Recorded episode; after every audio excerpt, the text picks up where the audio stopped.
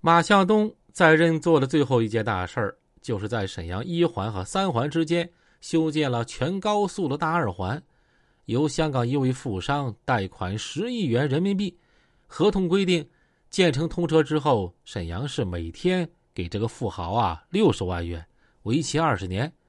当时马向东负责的论证组估算结果是，通车之后每天能收过路费七十万元。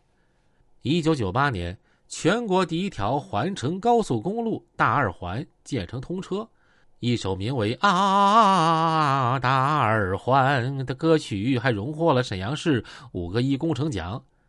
但从两年多来的实际通车情况看，每天征收的过路费只有二十万元，等于沈阳市财政每天白交四十万元。一九九八年，马向东被派往中央党那个校学习。以下的故事啊，人们可能已经有所耳闻了。马向东利用周末十七次飞到澳门豪赌几十万、几十万的输钱，竟然面不改色心不跳。这几个操着北方口音的赌神被国家有关部门注意并录像了。经查实确定身份之后，一九九七年七月二日晚啊，恰巧也是个礼拜五，三个人被中纪委双规。九月二十九日，以涉嫌挪用公款、贪污等罪名被正式批捕。然而，从一九九九年七月到两千年七月，马向东的案子却突然峰回路转，说他的赌资不再是从沈阳财政挪用的款项，而是香港某富商给的零花钱。两千年七月三号，辽沈各大媒体公布了一条悬赏通缉令。沈阳市公安局悬赏五万元缉拿身为沈阳嘉阳集团董事长的刘勇，对刘的四个同伙也分别悬赏两万元和一万八缉拿。二零零一年一月十九日，沈阳市公安局宣布，对以刘勇为首的带有黑社会性质的犯罪集团的抓捕、审讯和调查取证工作已经结束，共抓获刘勇犯罪团伙涉案人员四十五名。而公安方面也坦诚，已经有八名警察被查出参与刘勇集团犯罪。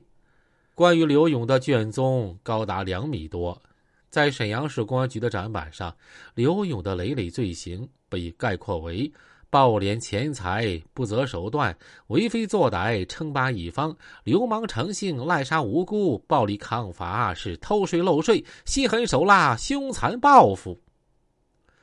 在很多认识刘勇的人看来，刘勇不是个聪明人。从他的行为看，他甚至到最后都改不了地痞无赖的本色。直到两千年被抓之前，刘勇仍然亲自经常上阵砍杀，一点也没有国外黑社会老大温文尔雅、笑里藏刀的样子。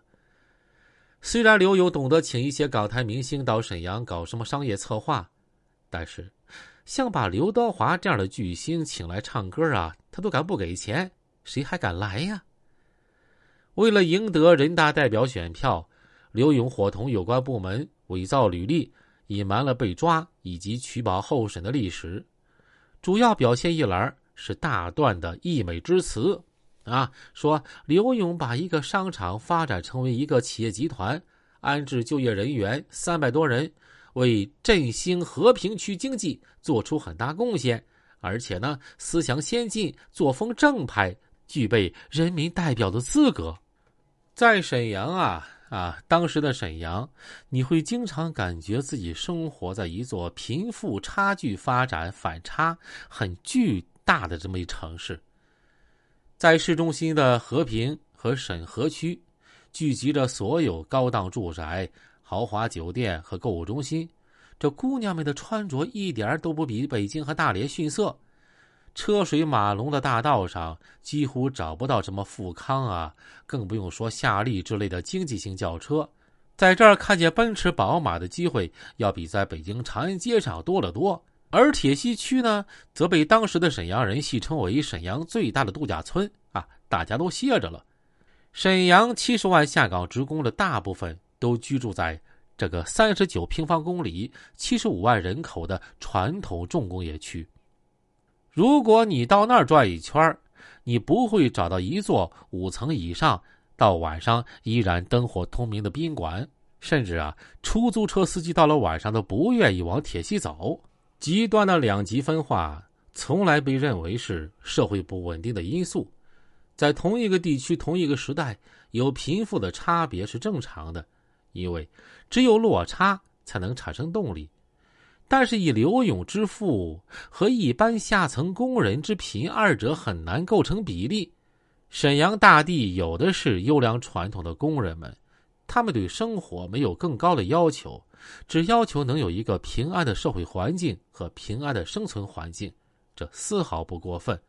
但是，就这么一点点要求，刘勇也给惨无人性的剥夺了。